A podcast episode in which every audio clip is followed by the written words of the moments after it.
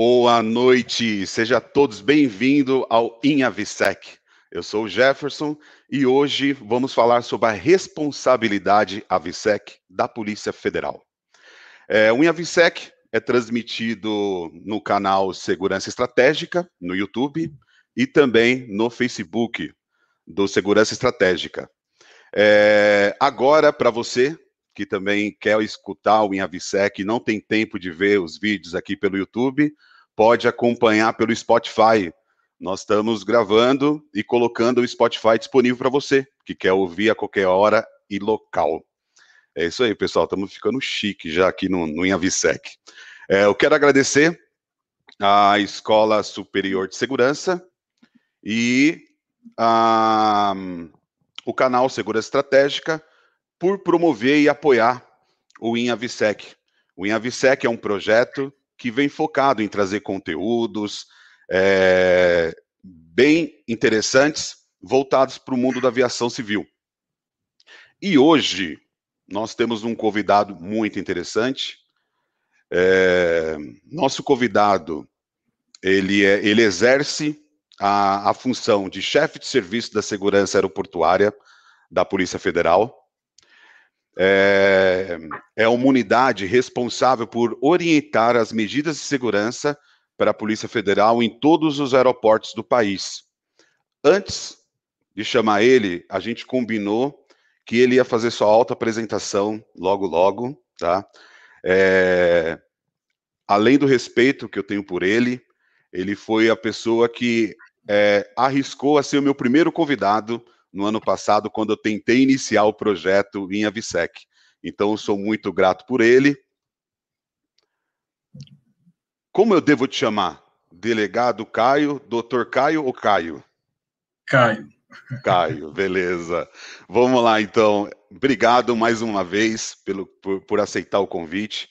É, eu sei que, que não é fácil, às vezes, a gente ir aceitando o convite para participar dos eventos mas ainda mais nesse momento, correria que, que você deve ter, o comprometimento é, pela sua função, mas obrigado por dedicar esse tempo é, nessa quarta-feira e também, né, por se ausentar da família durante essa uma hora para vir contribuir com conhecimento com todos que estão aqui. É, fica à vontade para falar um oi para o pessoal, Caio. Olá, tudo. boa noite a todos, boa noite, Jefferson. Muito obrigado pela oportunidade de estar aqui, podendo conversar sobre um assunto que nós gostamos tanto, né? Que é sobre aviação civil, segurança. É realmente um assunto muito prazeroso para nós. E agradeço mais uma vez a oportunidade de, de ter esse, esse privilégio de participar desse, desse, seu, desse, desse seu canal. E espero poder, nesse, nesse tempo que nós vamos ficar juntos aqui, contribuir né, com, com todos os nossos espectadores aí relacionado à atividade AVSEC sob o foco da, da Polícia Federal. Obrigado, Caio. Eu sei que não é fácil a gente entrar para esse mundo moderno, virtual, mas a gente vai se esforçando. Pelo menos eu tô aqui, é. me... nervoso, mas estou me esforçando aqui. Vamos lá, deixa eu agradecer o pessoal que já está, entrou no chat, é, a Edna, que é uma companheira aqui do InAVSEC, ela faz parte já do nosso, do nosso grupo no Telegram. Então, pessoal, quem quiser entrar no Telegram, já já eu já dou o caminho, hein? Muito bacana. É, não sou eu que fico contribuindo com todas as informações. Eu só mando as novidades do InAVSEC em primeira mão. Mas vocês que, que, que ajudam a contribuir uns com os outros. É, Vander, da Infraero de Londrina, obrigado. Pedro Oliveira, parceiraço, brigadão. Cícera, Carolina Maia, minha esposa, valeu por estar aqui. É, Priscila, Paulo Sérgio, boa noite. Fernando, de Londrina também, boa noite. A Riane, pô, que bom que você está aqui. Obrigado, boa noite. Roberto Coletti, vamos lá. Pessoal, hoje eu participei de uma live com o Roberto Coletti. Isso foi 5 para 5 da manhã. Então, acordei cedinho, fiz meu café, tomei meu banho e entrei numa live com ele para falar do assunto muito interessante, procura o Roberto Coletti no Instagram, ele está com um projeto de uma live durante 30 dias, 5 para 5 da manhã. São conteúdos interessantes para desenvolvimento profissional. Tem vários temas legais lá, hein? Vai lá, vale a pena. É, obrigado, Colete, pela parceria, cara. Juliano, que é um cara super engajado no Avisec. É, quem puder procurar o Juliano Leite no LinkedIn, é, ele, ele coloca vários assuntos interessantes sobre dúvidas na, na, aviação, não é só sobre a segurança, não. É na aviação, acho que vale a pena. Obrigado, Juliano. Geslon está por aqui também. Aline, obrigado. Aline Grava. A Aline é do nosso time, o, o Caio, que você conhece.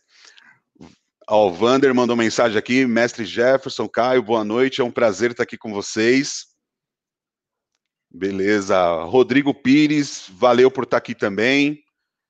Tiago Carvalho, Elna. Daqui a pouco eu vou falar um pouquinho de todo mundo, mas obrigado, pessoal, por estar aqui participando. Professor Tianes apareceu por aqui também, que tem um programa fantástico no YouTube, trazendo vários conteúdos bacana também sobre segurança corporativa empresarial.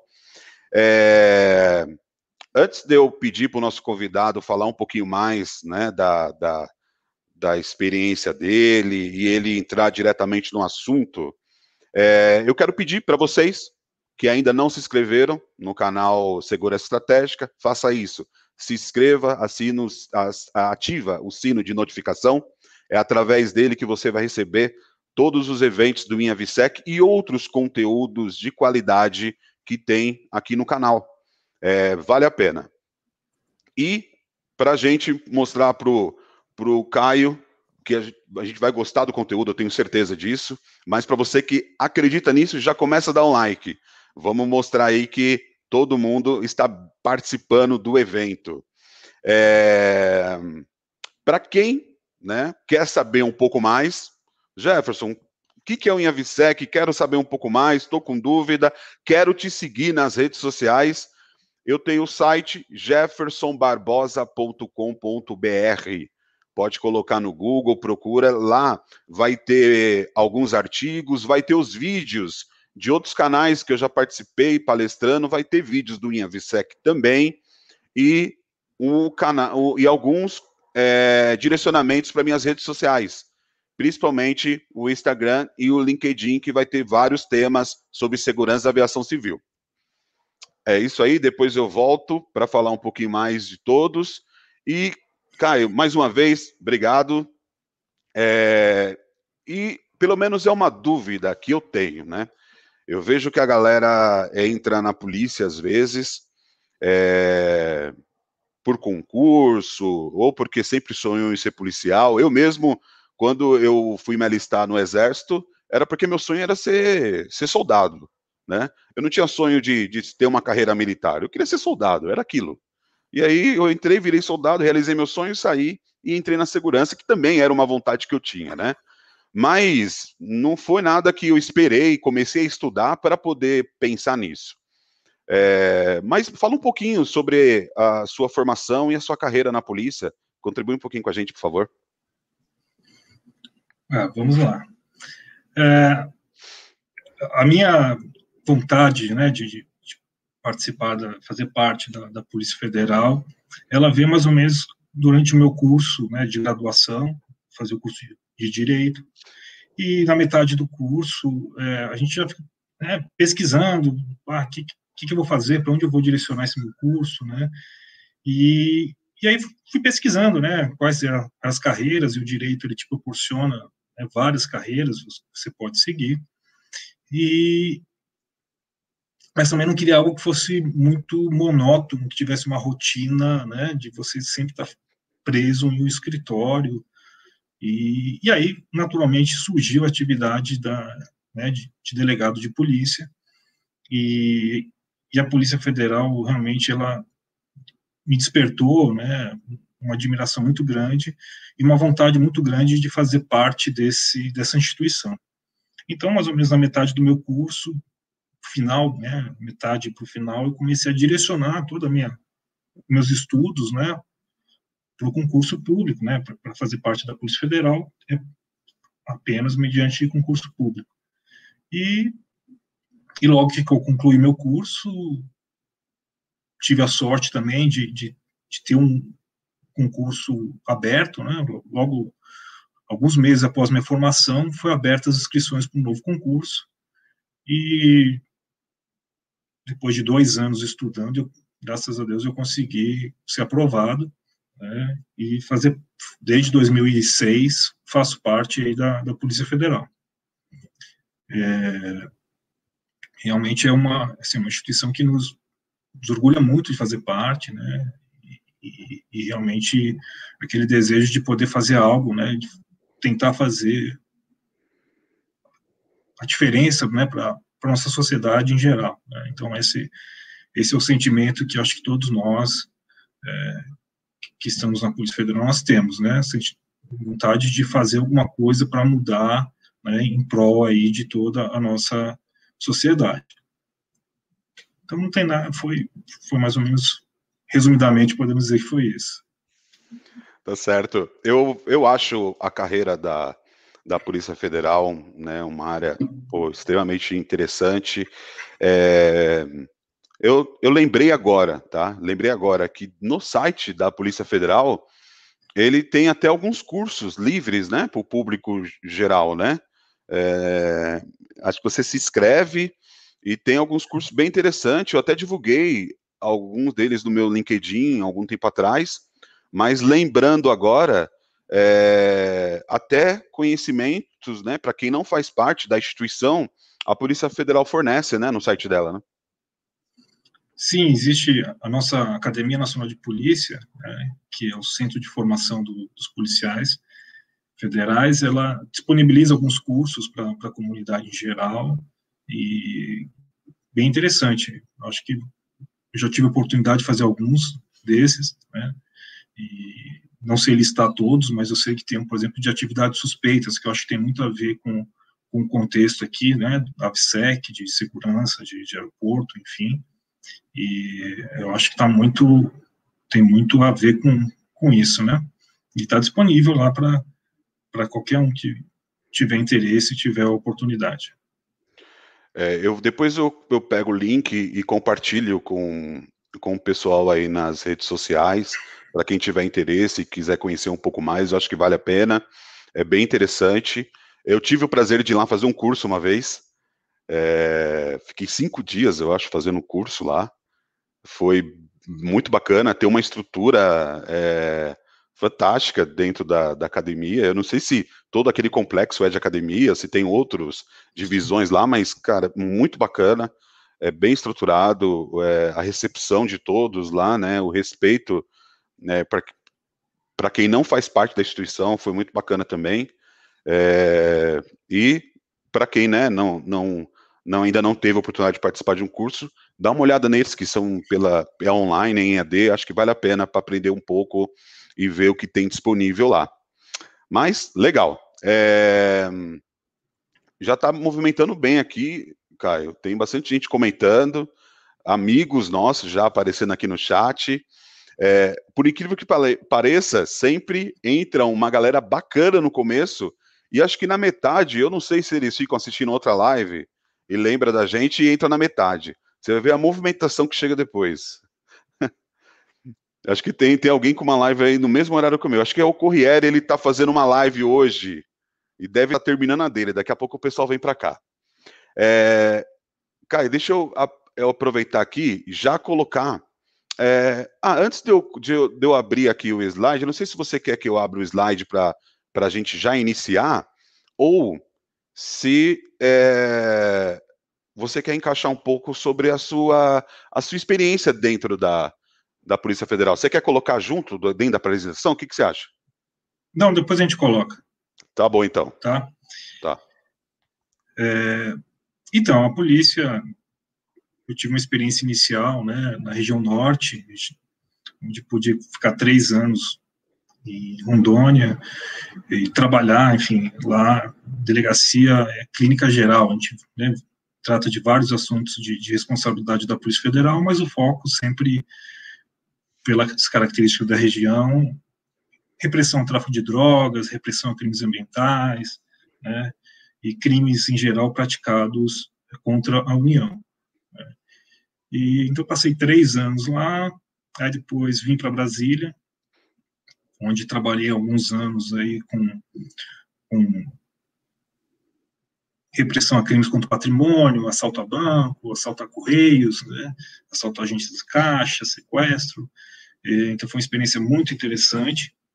E em 2013 eu fiz parte, trabalhava aqui na superintendência em Brasília e fiz parte da de uma, uma equipe, uma equipe grande da Polícia Federal que iria trabalhar nos grandes eventos, né? Nós, em 2013 nós, nós tivemos aqui no Brasil a Copa das Confederações.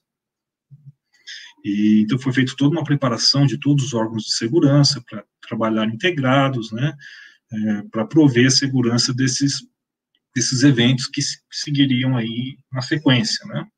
Copa das Confederações, Copa do Mundo 2014 e as Olimpíadas no Rio 2016.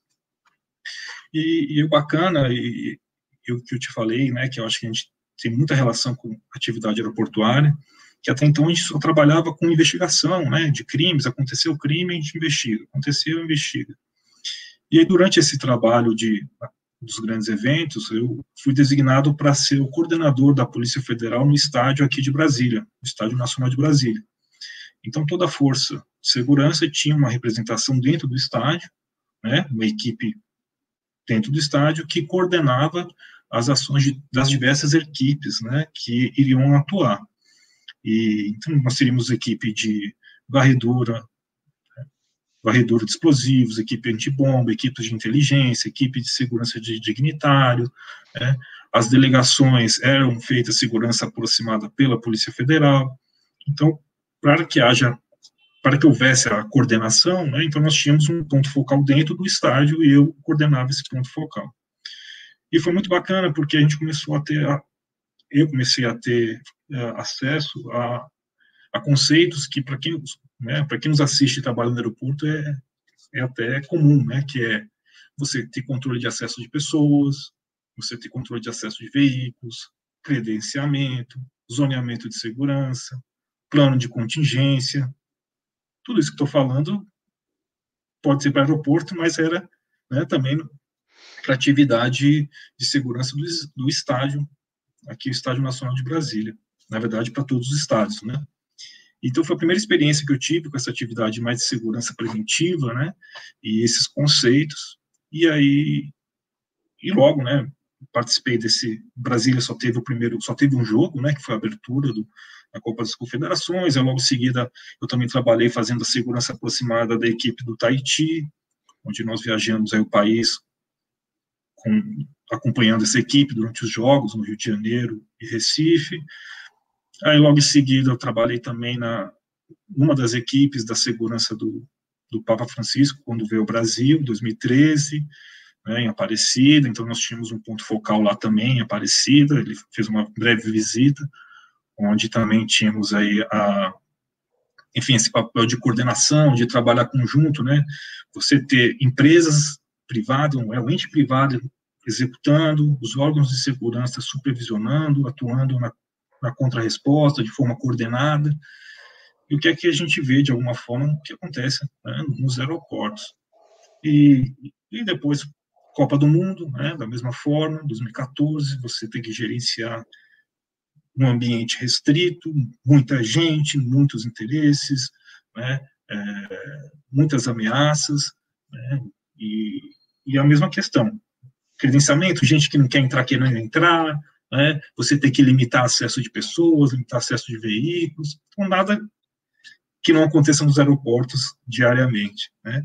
E isso, enfim, nós fomos adquirindo uma, uma bagagem interessante em relação a isso, esse trabalho coordenado entre outras forças policiais, entre os entes privados, né, toda a força, a execução direta das, das atividades sempre feitas por entes privados, né, e com essa questão de supervisão, de de um apoio dos órgãos estatais. E, e aí, em 2014, surgiu a oportunidade de, de eu ir para. Eu assumir a delegacia da Polícia Federal no aeroporto de Brasília, né? E, e onde eu trabalhei dois anos e meio, pude executar durante esse período a segurança da coordenar, né, a segurança das instalações do aeroporto é, relacionado a, a as Olimpíadas, né? Em Brasília nós tivemos também alguns jogos, então tinham equipes que circulavam por aqui, autoridades, enfim, então a gente foi realmente é, era uma dinâmica de trabalho que me agradava muito, né? E desde 2017 surgiu a oportunidade de assumir né, a chefia do Serviço de Segurança Aeroportuária, que é a unidade central da Polícia Federal, que, que orienta né, todas as ações de segurança aeroportuária de todos os aeroportos do país. E, então, é outro tipo de atividade, uma atividade mais voltada né, à questão normativa, à questão de de procedimentos, de ações de capacitação, de aquisição de bens, equipamentos, de desenvolvimento de, de, de sistemas, né? E, e, estamos, até hoje, estou aqui no SAER, né, que é o Serviço de Segurança Portuária, e realmente é uma atividade que me agrada muito. Mas eu acho que esse é o contexto que, que me trouxe aqui, ter oportunidade de estar compartilhando isso com vocês. Legal, mas é, é, é interessante, né, que quando a gente fala desses grandes eventos e, e alguns detalhes que parecem ser tão rotineiro, né, para alguns, mas é, eu estava conversando uma vez com, com o pessoal do time e amigos assim da segurança, né, e, e a gente fala sobre controle de acesso, por exemplo. E aí a pessoa fala assim, ah, mas eu, poxa, acho que tem coisas tão interessantes, tão importantes que a gente poderia fazer de diferente, né? Aí eu falo, cara, você não tem noção que o controle de acesso é sim importante até demais, né? Talvez aquilo que vira rotina na nossa vida é, parece que não é não é mais importante, né? Aquilo que o outro faz talvez seja legal, por exemplo. Mas as atividades que é executada hoje na aviação, mesmo que seja simples, ações simples são as mais importantes para evitar uma vulnerabilidade em um evento ou seja na operação no aeroporto, né? Exatamente. É, na verdade, a, segurança ela é feita, a gente trabalha com camadas, né? Diversas camadas.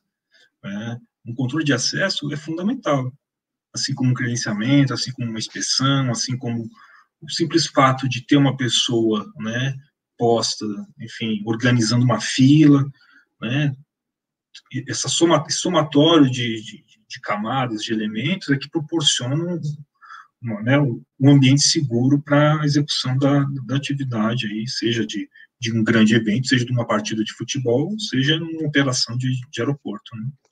É, eu, é, de, ainda de, dentro desse, desse tema sobre ações simples né, que nós realizamos no dia a dia, na aviação, é, a aviação civil, ela tem a maioria dos, do, maioria das ações de segurança que nós executamos hoje, ela já está prevista em legislação.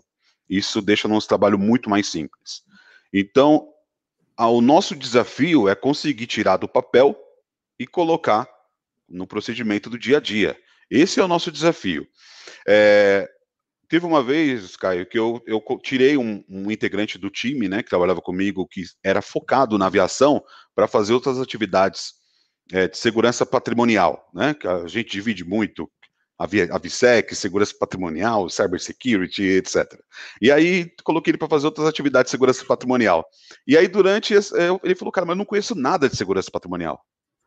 Aí eu falei, cara, faz um favor, tira tudo que está no procedimento, tira o que está escrito aeronave, aeroporto é, e aviação. E coloca dentro do cenário. Pô, em vez de ser aeroporto, pode ser um terminal de carga, um depósito ou um prédio administrativo. Em vez de controle de acesso numa aeronave, coloca controle de acesso no prédio, numa sala. O cenário é o mesmo, né? E a gente, eu tenho certeza que qualquer um da aviação que sair do mercado da aviação para ir para outra atividade vai se dar bem, porque nós temos conhecimento de vários processos e a disciplina que da nossa preocupação é, com a segurança da aviação civil levada para outra indústria vai ser algo muito bacana. E aí, dentro do que a gente estava falando, né, é só um, um insight aqui que eu resolvi passar, porque realmente, às vezes, a gente não tem noção de quanto o que nós executamos na aviação já é um procedimento muito bacana que serve, que serve para qualquer indústria, né? Certamente, você replicar todo esse, esse processo de, de da segurança da aviação, que ele é muito complexo, né, ele é muito normatizado, ele é muito regulamentado, ele é muito fiscalizado. Se você transplantar isso para qualquer outro ambiente, certamente esse ambiente vai a segurança, né, desse ambiente ele vai estar muito num patamar assim muito mais elevado do que, né, não seguindo esse modelo, vamos dizer assim, aplicado no, nos aeroportos, né. Bem ou mal é, é um conceito que é mundialmente testado, é, aperfeiçoado e, e, que funciona, né? Então, realmente, é, todos os profissionais que trabalham nessa área entendem como que funciona a lógica, o porquê de cada ação, certamente está preparado para para qualquer desafio semelhante em qualquer outro tipo de ambiente. Legal. Acho que a gente já tem um tempo aqui para entrar um pessoal. É... Tem mais de 40 pessoas aí acompanhando já a gente. Então, pô, já passamos de 20 minutos aí só nesse bate-papo, hein? Nem entramos na apresentação ainda. Mas vamos pois lá. É. Eu vou compartilhar aqui a, a apresentação. É, você fica à vontade. É, pessoal, quem quiser fazer pergunta, coloca no chat a pergunta. É, e aí eu vou interagindo aqui com o Caio e na medida do possível a gente vai responder ao vivo, tá? Aquelas perguntas que talvez não dê tempo, eu não consiga interagir, é, eu prometo que eu separo, converso com ele e aí eu mando as respostas é, no próprio chat ou para quem quiser entrar no Telegram, é, é, só entrar no site jeffersonbarbosa.com.br, vai ter o link do Telegram. E aí você entra direto lá. E lá eu pego algumas coisas que a gente consegue aqui, eu consigo compartilhar lá dentro. Não dá para jogar aberto muita coisa, senão eu não sei como direcionar para todo mundo. Mas quem está lá dentro consegue ver e aí facilita bastante. Aí eu prometo conversar com ele depois, pegar algumas coisas, algumas respostas, e a gente compartilha na medida do possível, tá? É, outra coisa que eu nunca pedi para ninguém fazer, compartilha esse vídeo agora, né? Que ele vai, ele vai começar a apresentar agora. Compartilha o vídeo, tira print, manda nas redes sociais, marca, é, gera uma interação bacana. Eu tenho certeza que outras pessoas vão gostar de ouvir o que a gente vai passar aqui. Vamos lá, deixa eu compartilhar eu acho que foi. Tá vendo por aí? Sim. Legal. Eu vou passar aqui a primeira tela, tá? Ok.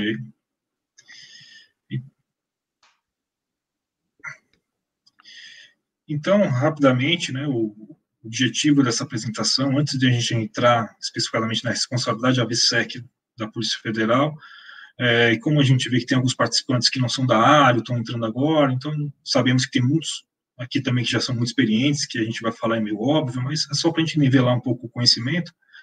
É, então a gente vai passar alguns conceitos básicos, né? E aí mais à frente a gente entra no, no tema realmente proposto. Então os objetivos é entender, né, o que, que é o conceito de segurança da aviação civil, contrato de interferência ilícita, o ABSEC, entender a estrutura de segurança da aviação civil no Brasil, identificar as principais responsabilidades definidas pelo Programa Nacional de Segurança da Aviação Civil, PNAVSEC, para a Polícia Federal, e também, ao final, identificar outras responsabilidades da Polícia Federal que são executadas no ambiente aeroportuário e que não são necessariamente AVSEC. Né?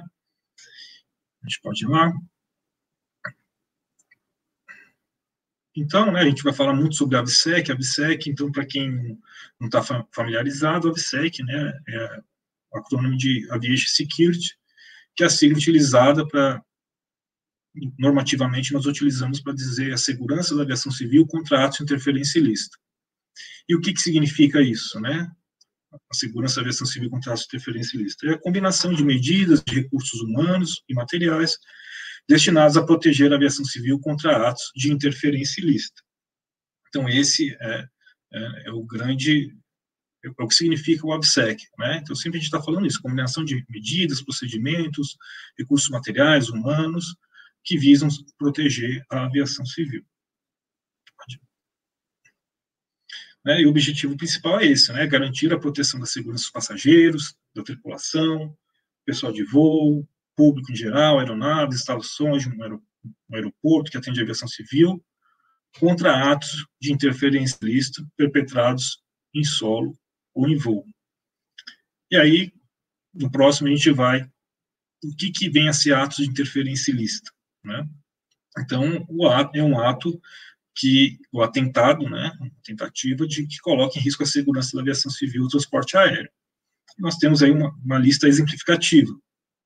Apoderamento ilícito da aeronave em voo, apoderamento ilícito da aeronave em solo, né, a manutenção de refém a bordo de aeronaves ou nos aeródromos, invasão de aeronave do aeroporto ou as dependências e instalações aeronáuticas, a introdução de arma, artefato ou material perigoso com intenções criminosas a bordo de uma aeronave ou de um aeroporto, comunicação de informação falsa que possa colocar em risco a segurança do voo da aeronave, tripulantes, passageiros, pessoal de terra, ou ataque às aeronaves utilizando o sistema antiaéreo portátil. Então, esses são os, os exemplos né, de atos ilícita e que a, a, segurança da aviação civil, quer dizer, os processos, os procedimentos, os recursos humanos, os materiais, procuram é, combater, né, impedir, é, dissuadir que esse tipo de, de ação é, ocorra.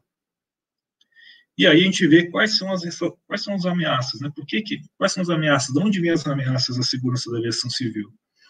Então nós temos a, a ameaça das ações terrorismo, né? O terrorismo é uma ameaça é, relevante aí à segurança da aviação civil. Nós temos a criminalidade organizada, conflitos militares, né?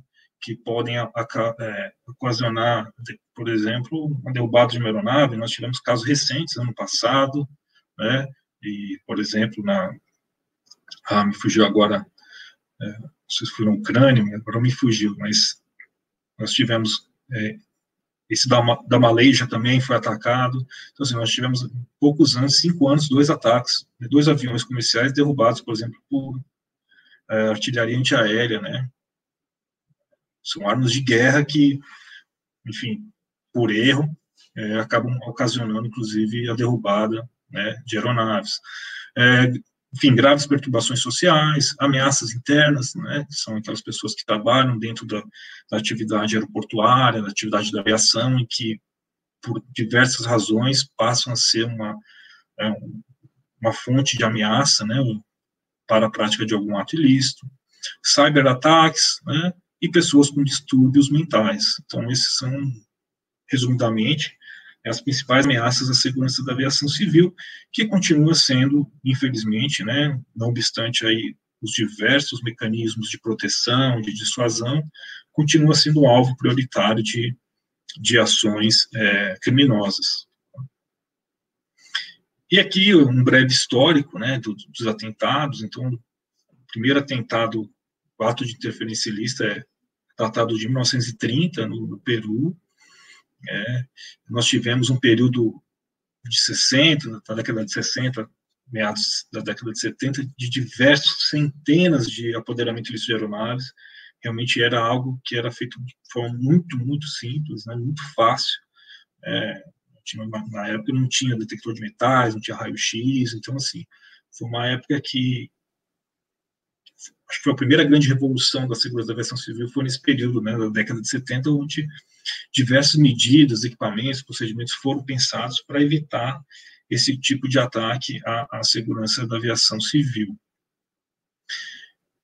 E aí pode passar, por favor. Aí só algumas imagens, né, que são a gente não precisa falar muito. Olhando umas imagens dessas, quer dizer, um buraco, uma fuselagem do avião, um avião partido ao meio no chão, é, dispensa maiores comentários, né? São, são realmente imagens que nos afligem muito e que demonstra aí o que, a, onde a, enfim, a atividade criminosa, o terrorista pode chegar. Né? O, o 11 de setembro, ele realmente foi uma, um fato marcante, né? Conforme já eu disse, tivemos atos anterior ao 11 de setembro, também posteriormente tivemos atos terroristas também relacionados à aviação, mas o 11 de setembro de 2001, ele marcou, sem dúvida alguma, é, e a, a segurança da aviação civil, e também foi um fator de que possibilitou uma evolução muito grande em todos os aspectos da segurança da aviação civil, né, seja de materiais, equipamentos, procedimentos. Mas aí a gente talvez né, o pessoal que não seja muito é, acostumado né, com o tema, mas será que no Brasil isso já ocorreu? Será que isso acontece aqui no nosso país, né? Ou isso é só coisa que acontece lá com os gringos lá fora?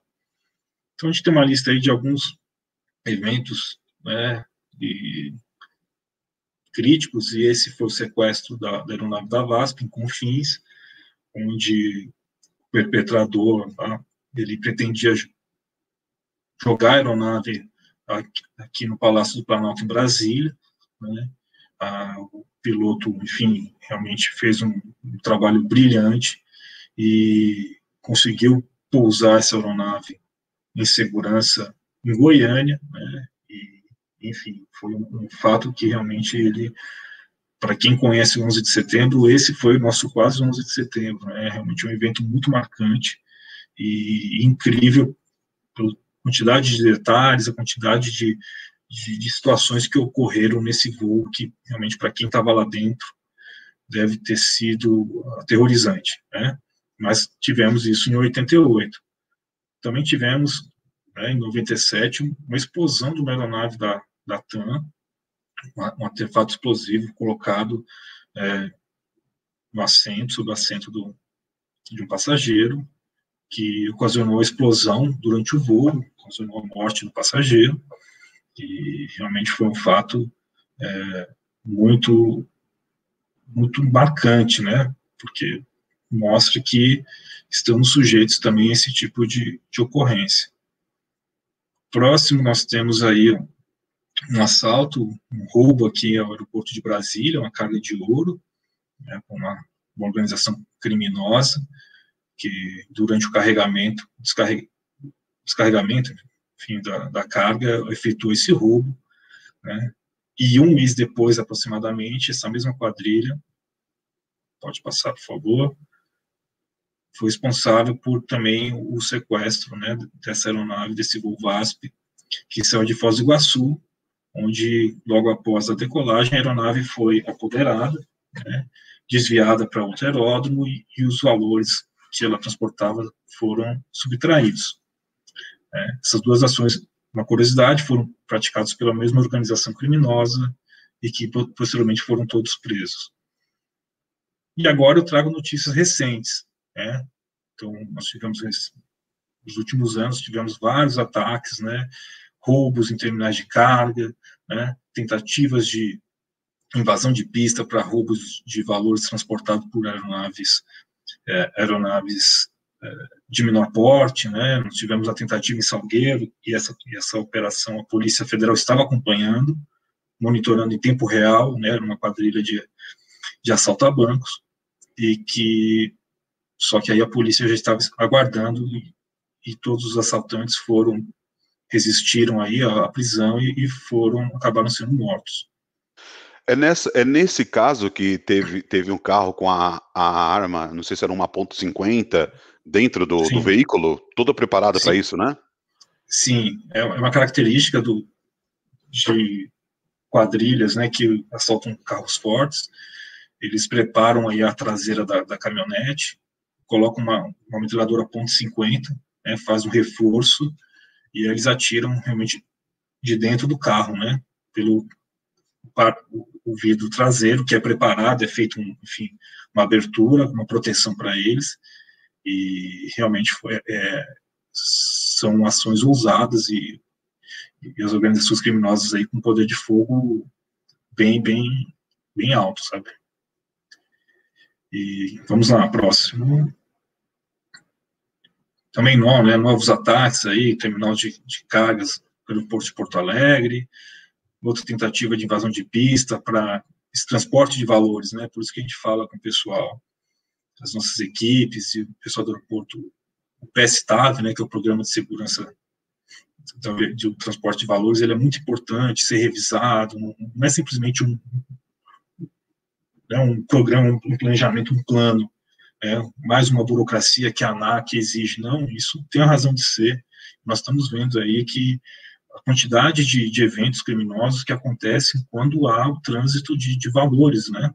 Então, é realmente importante o pessoal estar tá bem atento, nós estamos com uma diretriz interna na Polícia Federal para que todas as nossas unidades revejam esses planos, conheçam com detalhes, né? Opinem, tendo aquela visão de segurança pública, de polícia, né? De para que realmente sejam colocadas mais barreiras né, que, preferencialmente, é, impeçam né, causa um efeito de dissuasão para que não venha, isso não venha ocorrer no, nos aeroportos. Tivemos esse caso, né, um sequestro de helicóptero em voo, né, em Joinville. Infelizmente, acho que a tripulação faleceu nesse, nesse evento. Quer dizer, acontece, isso aconteceu, foi em 2018. É, é aqui, é no Brasil, né? E uma coisa interessante, né, que helicóptero, é, quando a gente fala que tem atentado ilícito na, na aviação, é, né, nós que trabalhamos em, em empresa aérea, a gente escuta muito assim, ah, mas tem terrorismo aqui? Né? Eu nunca vi acontecendo nada aqui. É, sempre de uma forma é, duvidando do porquê das ações de segurança no aeroporto.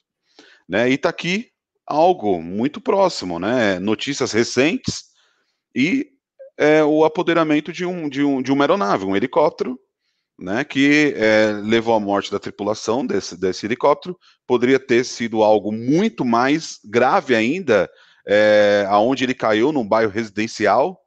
É, então, assim, tá, é iminente, é algo que acontece, né? E esse caso, o interessante é o seguinte: esse helicóptero ele fazia um, um trabalho de, de voo panorâmico no parque do Beto Carreiro.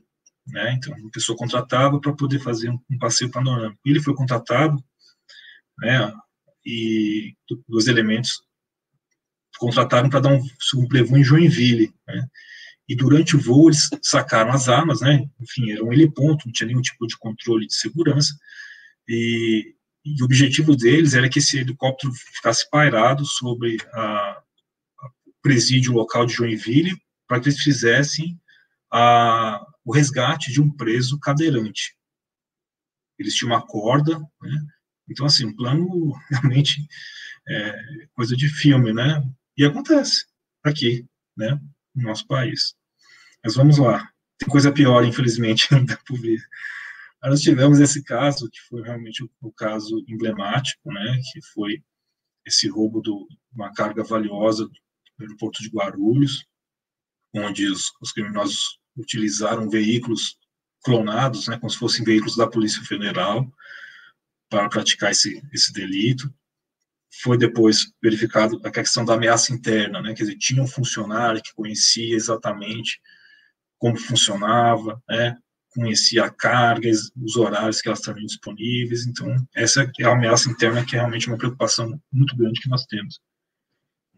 É, eu, eu tenho um documentário que saiu, acho que na CNN, é, há duas semanas Sim. atrás, se eu não me engano, eu não Sim. tive, não consegui assistir ainda na íntegra. Eu sei que tem alguns amigos da área de segurança que participaram daquele documentário, explorando sobre o assunto, mas eu acho que ficou bem interessante. Eu não consegui ver ainda, mas acho que vale a pena dar uma, dar uma olhada quem não, não teve oportunidade de, de ver todos os fatos, né? Sim, é. Hoje em dia, assim, a aviação ela causa, ela causa uma, uma atração muito grande para as pessoas, né? Então, nós temos seriados, nós temos séries em diversos canais, né? de aeroportos, da atividade da polícia, não só no Brasil, mas no Canadá, nos Estados Unidos, na Colômbia, né, e gera uma atração, uma curiosidade muito grande das pessoas. E, porque realmente é, é, uma, é algo interessante, né, algo que, que realmente não, é uma satisfação muito grande poder trabalhar com isso. Mas vamos lá, a gente nem entrou no nosso tema ainda, hein, Jefferson? Não, vamos lá. então, isso, na verdade, é só para ilustrar, né, para falar que existem né, que o Brasil possui um histórico relevante de ações de atos de interferência ilícita, né, quer dizer, não é algo que não acontece, acontece, né, e já aconteceu, inclusive, com utilização de arma de fogo, explosivos, então, por isso que a atividade AVSEC é tão importante, né, no nosso, em geral, né, mas no nosso país a gente não pode ter aquela, aquela ilusão, ah, não, isso aqui não acontece com a gente, isso aqui não acontece no Brasil, não, acontece sim. E, partindo agora é, pode passar? Pode, pode sim. Então, rapidamente, só para a gente explicar né, a questão da estrutura da segurança da aviação civil. Então, o Brasil ele é signatário né, da Convenção de Chicago, que estabelece as regras básicas né, para a aviação internacional funcionar. E dentre essas regras está né, o anexo 17 dessa convenção, que estabelece umas regras básicas de segurança. E pode passar? É, a gente, antes de continuar, não sei se você vai falar disso ou não, é que só olhei aqui ICAO uhum. e pensei, qual que é? A gente tem uma interação é, grande com a ICAO, a Polícia Federal, o, o né, nós como Estado, né, Polícia Federal, Sim. ANAC, tem uma interação? Se, se você vai falar sobre isso, eu espero. Vou falar. Legal, vamos Já. lá. E, então, o anexo, né, o anexo 17 dessa comissão estabelece as regras básicas, básicas para que é, qualquer estado, né, possa operar voos internacionais. Então, ele, e talvez, é, talvez o, o, objeto mais importante né, do anexo 17 é ele determinar que os estados têm que ter um programa escrito sobre a segurança da aviação civil, né? E, e aí, pode passar, por favor, Jefferson? Então, essa é a estrutura, resumidamente, a estrutura normativa né, das normas que, que envolve a segurança ABSEC. Então, o anexo 17, né, da Convenção de Chicago, nós temos o decreto 7.168 de 2010, que é o Programa Nacional de Segurança da Aviação Civil com traço preferencialista, também conhecido como PENAVSEC, que é o nosso principal documento de, de AVSEC do país, né, e ele que dá base, ele que direciona toda a atividade normativa da ANAC, né, e de, enfim, a gente vai falar um pouco mais à frente. Aí nós temos, por exemplo, os RBACs da ANAC, né, o 107, o 108, nós temos as resoluções e as resoluções da ANAC. Então, esse, em linhas gerais, é a, é a base normativa, né. E o PNAVSEC, né, ele tem esse objetivo de disciplinar as aplicações das medidas de segurança, né, destinadas a garantir a integridade de passageiros, circulantes, pessoas de terra, público, aeronaves, instalações aeroportuárias. Né? Ele, ele atribui responsabilidades, né? responsabilidades da ANAC, responsabilidades das empresas aéreas, as responsabilidades dos operadores de, de aeródromo, as responsabilidades da Polícia Federal. É nesse documento que está bem claro o que cada um tem que fazer. Né? Além de apontar diretrizes e estabelecer alguns procedimentos básicos aí também de segurança. É, ele é de 2010. É, se se ele, ele passa por alguma atualização com frequência, se for ter atualização, quem seria o órgão responsável por, por fazer essa atualização? Ou, ou não tem um órgão específico que cuida disso? Então, é, o PNAMSEC, né, 2010, ele foi foi feito um grupo de trabalho no âmbito da, da CONAERO. Né? O que, que é? é? É, é um comitê das autoridades aeroportuárias. Né? É, ele é gerenciado pela SAC, a Secretaria Nacional de Aviação Civil, onde tem alguns comitês, né? E um dos comitês é o CTSAC, que é o Comitê de Segurança da Aviação Civil, e, e o PNAVSEC, esse texto do PNAVSEC, ele foi revisado de 2016 até 2018. Foram quase 40 reuniões, eu tive a oportunidade de participar de quase todas elas, onde cada artigo do PNAVSEC foi revisado. Né? E, e, e nesse comitê tinham integrantes da Polícia Federal, das autoridades aeroportuárias, né? Polícia Federal, Receita Federal, Anvisa, Vigiago, ANAC, o pessoal, Comando da Aeronáutica, né? Eventualmente tínhamos alguns outros órgãos, né? Ministério Itamaraty, ABIN, os operadores aéreos, representantes dos operadores aéreos, representantes dos operadores aeroportuários, né? Então, realmente, ele foi feito uma grande revisão e só que ele foi, empacou, né? Enfim, ele está meio parado aí, infelizmente, ele não...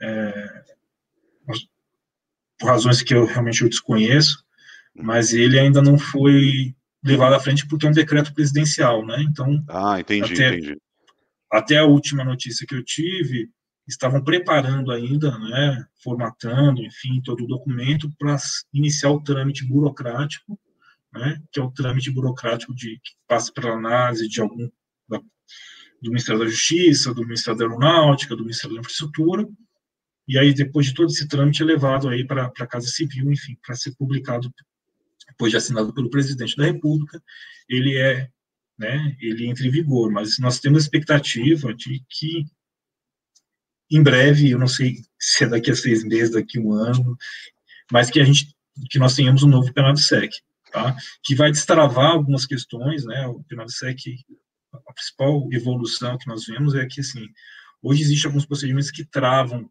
né? É, não permite uma evolução de alguns procedimentos, de utilização de alguns equipamentos, né? E deixar claro algumas situações que hoje ainda são um pouco nebulosas, então certamente esse novo PNAVSEC ele vai agregar muito à segurança da aviação civil. Ah, tá? Acho que não acho que não é exatamente travar, né? Acho que pela época, né? As coisas evoluem muito rápido, né? Então tem bastante novidade aí pela frente que, que dá para se encaixar. Mas bacana, é bom saber que, que existe, né? Trabalho sempre pensando na atualização do documento, porque quando a gente olha por ser um decreto, é, não dá para entender exatamente quem fica responsável em emitir outro, né? E sabendo que existe esse grupo de estudo, até onde né, tem as empresas aéreas aí participando, é, a indústria né, em si, os envolvida, é, é, interessante, bacana. Posso, posso passar aqui o slide? Pode lá. Agora sim, vamos entrar então no, no, né, na proposta da, da, nossa apresentação. Então, Legal. como dito, o PNAVSEC ele fala, estabelece as responsabilidades, né, de vários entes relacionados à segurança da aviação civil, dentre eles a Polícia Federal, que vai ser o foco aqui da nossa apresentação. Né? Então, a primeira responsabilidade da Polícia Federal é garantir a aplicação né, das regras do PNAVSEC. Então, a Polícia Federal é o grande garantidor das regras do PNAVSEC. Né? Então, a polícia ela tem essa, essa função muito importante de fazer cumprir o que está no decreto. Né? E, e, junto com a ANAC, né, a gente trabalha de forma articulada para que realmente, caso haja desrespeito, descumprimento de, de algum, algum preceito previsto no PNAVSEC, sejam adotadas medidas né, administrativas, sancionatórias relacionadas a isso. A outra responsabilidade, aí respondendo a sua pergunta, né, da Polícia Federal é apoiar a representação do governo brasileiro na, na OAS, ou na ICAO, né, como preferir. É, então, né, a ICAO fica em Montreal, no Canadá, a sede da ICAO, onde os estados possuem representações, né, onde todos os assuntos afetos à aviação, em geral, são discutidos. E o Brasil tem essa, essa representação, que ela é chefiada é, pelo Ministério das Relações Exteriores, e ele possui uma equipe de apoio, uma equipe técnica, né? Então, por exemplo, hoje a Polícia Federal tem um representante lá, na ICAO, uma missão temporária, com dois anos, a ANAC também tem uma representação, e o, o DCEA também tem uma representação, né? Então, a depender de qual é o tema a ser discutido, né, a nossa representação a representação do governo brasileiro na ICAO, ela se, se vale desses assessores, né, para esses temas específicos. Então, se é um tema mais AVSEC, né, provavelmente vai mais para a polícia, mais para a ANAC. Ah, se for um tema de espaço aéreo, controle de espaço aéreo, pô, vai mais DCEA e talvez ANAC, né? Então, assim, isso, então, realmente, o governo brasileiro tem né, essa, essa representação lá. Pode passar, por favor. Uma outra, né, uma outra função é supervisionar a inspeção de segurança da aviação civil nas áreas restritas de segurança. Né? Então, a supervisão, a, a inspeção né, de segurança é executada pelo agente de proteção da aviação civil, o APAC, né, que é um profissional que eu particularmente tenho muito respeito. É, eu acho que eles são realmente a primeira linha né, de, de defesa em relação a qualquer ato de interferência ilícita. E, e tem uma jornada de trabalho né, puxada, tem uma responsabilidade, uma pressão muito grande, porque eles não podem errar. Né? Eles estão ali, eles não podem errar, são sujeitos a testes, né? Então, todo momento o aeroporto está executando o teste, para quem não sabe, né? O aeroporto ele, ele simula, por exemplo, um objeto como se fosse uma arma de fogo e tenta passar para ver se o APAC vai detectar ou não né? Então, são feitos testes pelo o administrador do aeroporto, a ANAC também executa esses testes, então ele está o tempo todo sob uma pressão muito grande, além de ter que lidar com passageiros, às vezes, é, mal educados, né, e que não compreendem a importância daquele trabalho. Então, é, então quem executa essa atividade diretamente, essa são os APACs, né, que são contratados pelo aeroporto, e eles tendo problemas, aí eles acionam a Polícia Federal. Se detectar um objeto proibido, né, uma arma, uma munição, um passageiro aí um pouco mais alterado, que não quer submeter o procedimento da forma correta, aí a Polícia Federal é acionada e que muitas das vezes a polícia vai chegar no local né, intimida um pouco, né, faz a polícia chega, intimida, e, e a polícia, o policial simplesmente fala assim, você tem que cumprir o que o PAC está falando. Aí o passageiro vai e cumpre, e está resolvido. Né? Muitas das vezes é isso. Mas alguém pode perguntar, ah, por que, a polícia não fica o tempo todo lá, não, não, é, não tem vários policiais no, no canal de inspeção? Realmente, eu acho, assim, acho que no mundo ideal essa seria uma, uma, né, algo interessante, mas dentro das inúmeras atribuições que nós temos, né, que, como nós vamos passar aqui, as inúmeras responsabilidades, o efetivo que não é grande, né, então a gente, infelizmente, a gente não pode contar com isso constantemente. Eventualmente, né, quando existe uma elevação da ameaça, do nível da ameaça do aeroporto, isso é feito, mas rotineiramente não, tá? É um outro, uma outra responsabilidade, uma outra responsabilidade, Jefferson, é,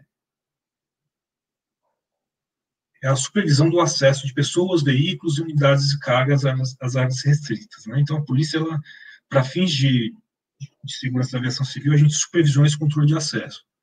É.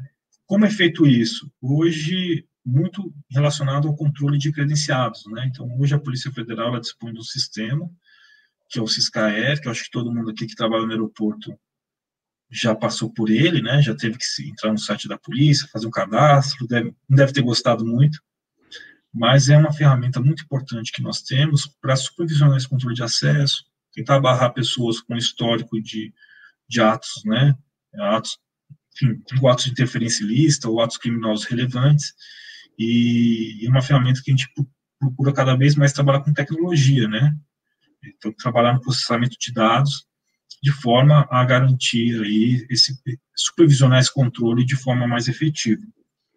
Eu, eu lembro que antes o pessoal fazia a busca dos antecedentes, né? E falava assim: ah, a gente tem que pegar os antecedentes criminais para tirar credencial. Hoje o termo antecedente não é usado mais, hoje é o Ciscaer. Não, hoje tem que, tem que fazer o Ciscaer para pegar credencial, né? Não existe mais o antecedente, virou um, uh, o Ciscaer está mais forte, virou um, um, nome mais forte nos aeroportos do que a própria documentação, né? É que inclusive a gente está diminuindo, né? É, se o pessoal tiver bem afiado aí, os, os seus, os nossos telespectadores, eles vão saber que Hoje entrou em vigor a nova IS da ANAC, a nova IS 107, que deixou de exigir a certidão de antecedentes emitida pela Polícia Civil. Né? Então, o Ciscaer ele está absorvendo essa responsabilidade, né? já deixou, quando o Ciscaer veio, ele deixou de, nós deixamos de exigir a certidão de antecedentes emitidas pela Polícia Federal, e a partir de hoje, deixou de ser exigido também as certidões de antecedentes da, da, da Polícia Civil, né? Então, é uma evolução que nós temos, né? ainda permanece a obrigação das certidões estaduais, da Justiça Estadual e Justiça Federal, mas que, aos poucos, a gente vai evoluindo e aperfeiçoando esse, esse controle.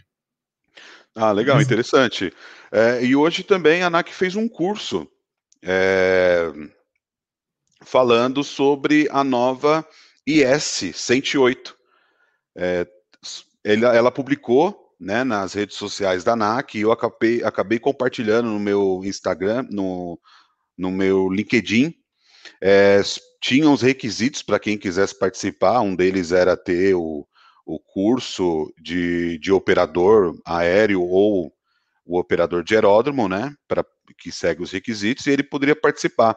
Teve, tiraram várias dúvidas, vai ter várias mudanças significativas para melhoria aí do processo da segurança da aviação civil. Acho que foi bem legal a, a palestra é, em si. Foi, foi mais de duas horas de conteúdos, mas bem riquíssimo. Acho que foi bem, bem interessante. Acho que logo mais o pessoal vai começar a ver isso na prática, essas mudanças. Para quem está na aviação que não teve oportunidade, vai ver essas mudanças dos procedimentos, né? Eu vou tentar compartilhar algumas coisas depois que for aberto para vocês que eu acho que vale a pena. Aí tem, um, é, tem algumas perguntas que depois eu vou abrir, tá? Mas só tem uma aqui perguntando do conteúdo. É, esse conteúdo, provavelmente, o Caio vai deixar disponível comigo, né? E aí, se eu puder compartilhar, eu estou fazendo o seguinte, pessoal, é, eu estou compartilhando lá no Telegram, porque eu consigo centralizar onde eu estou publicando. E eu sei que as pessoas que estão lá realmente estão interessadas em conhecer e aprender um pouco mais, tá? Então, se tiver interesse em ter acessar esse conteúdo, aí eu publico lá no grupo, no Telegram. para não ficar espalhando em várias localidades o, o, arquivo. Não pela informação, que eu tenho certeza que a informação passada aqui é uma informação que está sendo disponibilizada no YouTube. Então não é informação restrita, mas é mais para controle mesmo de distribuição do que está sendo passado, tá? Deixa eu. Exatamente. Pode passar. Deixa aqui e eu passo para o próximo slide. Pode passar, por favor, pode passar. Então, rapidamente, né, outras responsabilidades, né, que é poder inspecionar documentos de viagem de passageiros de voos internacionais, que basicamente é o controle migratório, né, e eventualmente nos voos domésticos. É, então, outra, outra responsabilidade é, poder, é participar da AAR, né, que é a Assessoria de Avaliação de Risco, e coordenar as ações decorrentes. O que é assessoria de avaliação de risco, para quem não conhece? Então, quando existe uma ameaça de bomba, por exemplo, no aeroporto, né, ou uma ameaça de bomba na aeronave, é feito um, um comitê, né, que é essa assessoria de avaliação de risco, onde um representante da Polícia Federal, um representante do da segurança do aeroporto, se tiver empresa aérea envolvido, o representante da empresa aérea envolvido, eles se reúnem, geralmente no, no centro de operações do aeroporto, e vão avaliar essa, essa ameaça, né?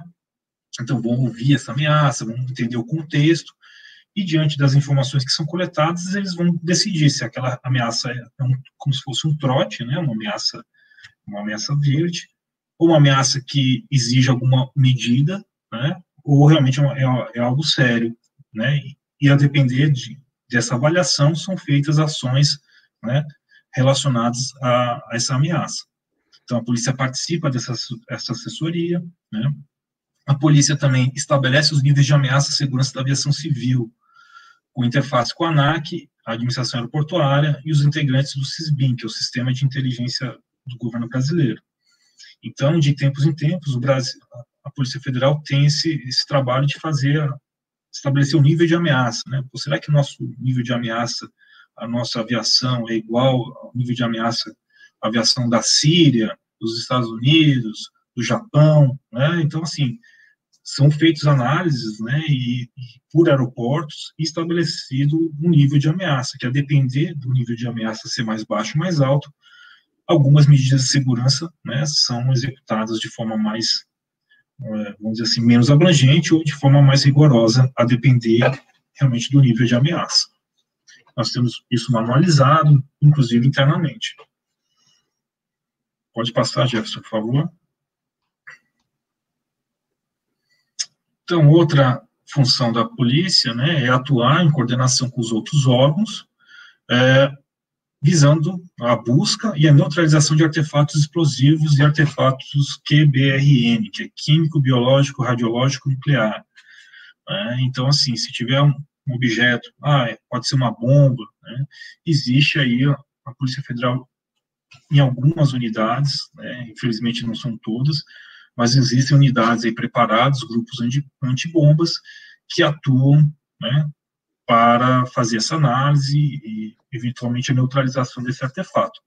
Eventualmente, uma, uma localidade que não há, e é por isso que a gente fala atuar em coordenação com os outros órgãos, né, essa, essa atividade pode ser feita pela, geralmente, o batalhão da, da Polícia Militar ou da Polícia Civil, que grupo de bombas da Polícia Militar ou da Polícia Civil do Estado, né?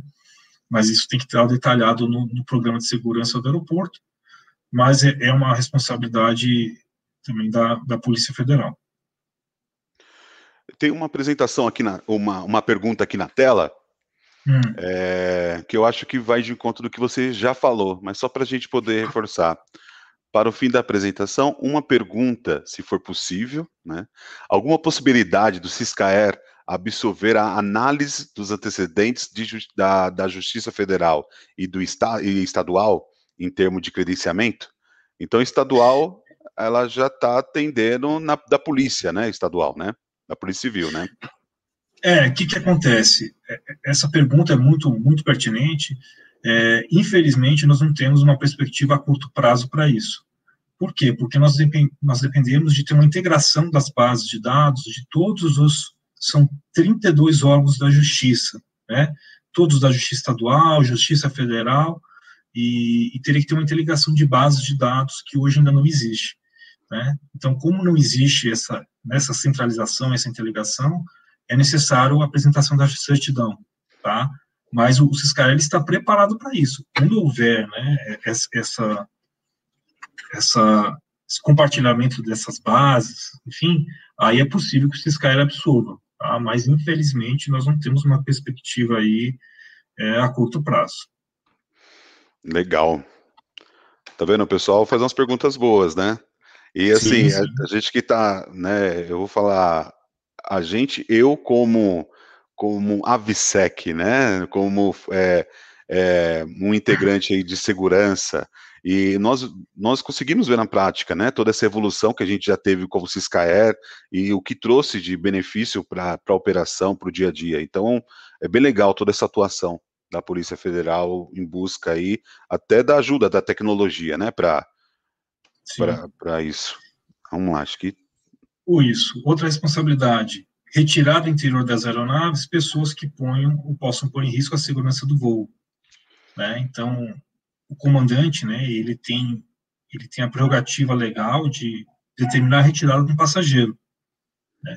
Seja por ele não cumprir uma regra de safety ou de security. Ou seja, seja por ele não cumprir uma regra de segurança, por exemplo, a botar o cinto de segurança, né? Hoje em dia, nós, nesse período de pandemia, temos muito problema em relação a máscaras, né? O passageiro não quer colocar máscara, o comandante tem a prerrogativa de determinar a retirada compulsória daquele passageiro. E quem executa, né, essa, essa medida é a Polícia Federal, que vai avaliar que se for simplesmente uma medida de, de safety, né, por exemplo, a ah, questão do cinto, ou ele sentou no, no, assento que tinha que pagar mais, né, o assento lá da, da, série de emergência que ele não pagou, se é uma questão relacionada à segurança do voo, safety, a polícia tira da aeronave e, e registra o fato e, e não tem maiores desdobramentos.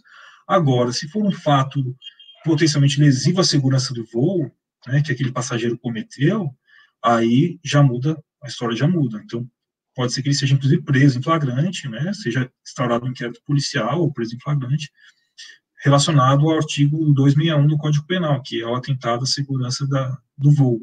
Né.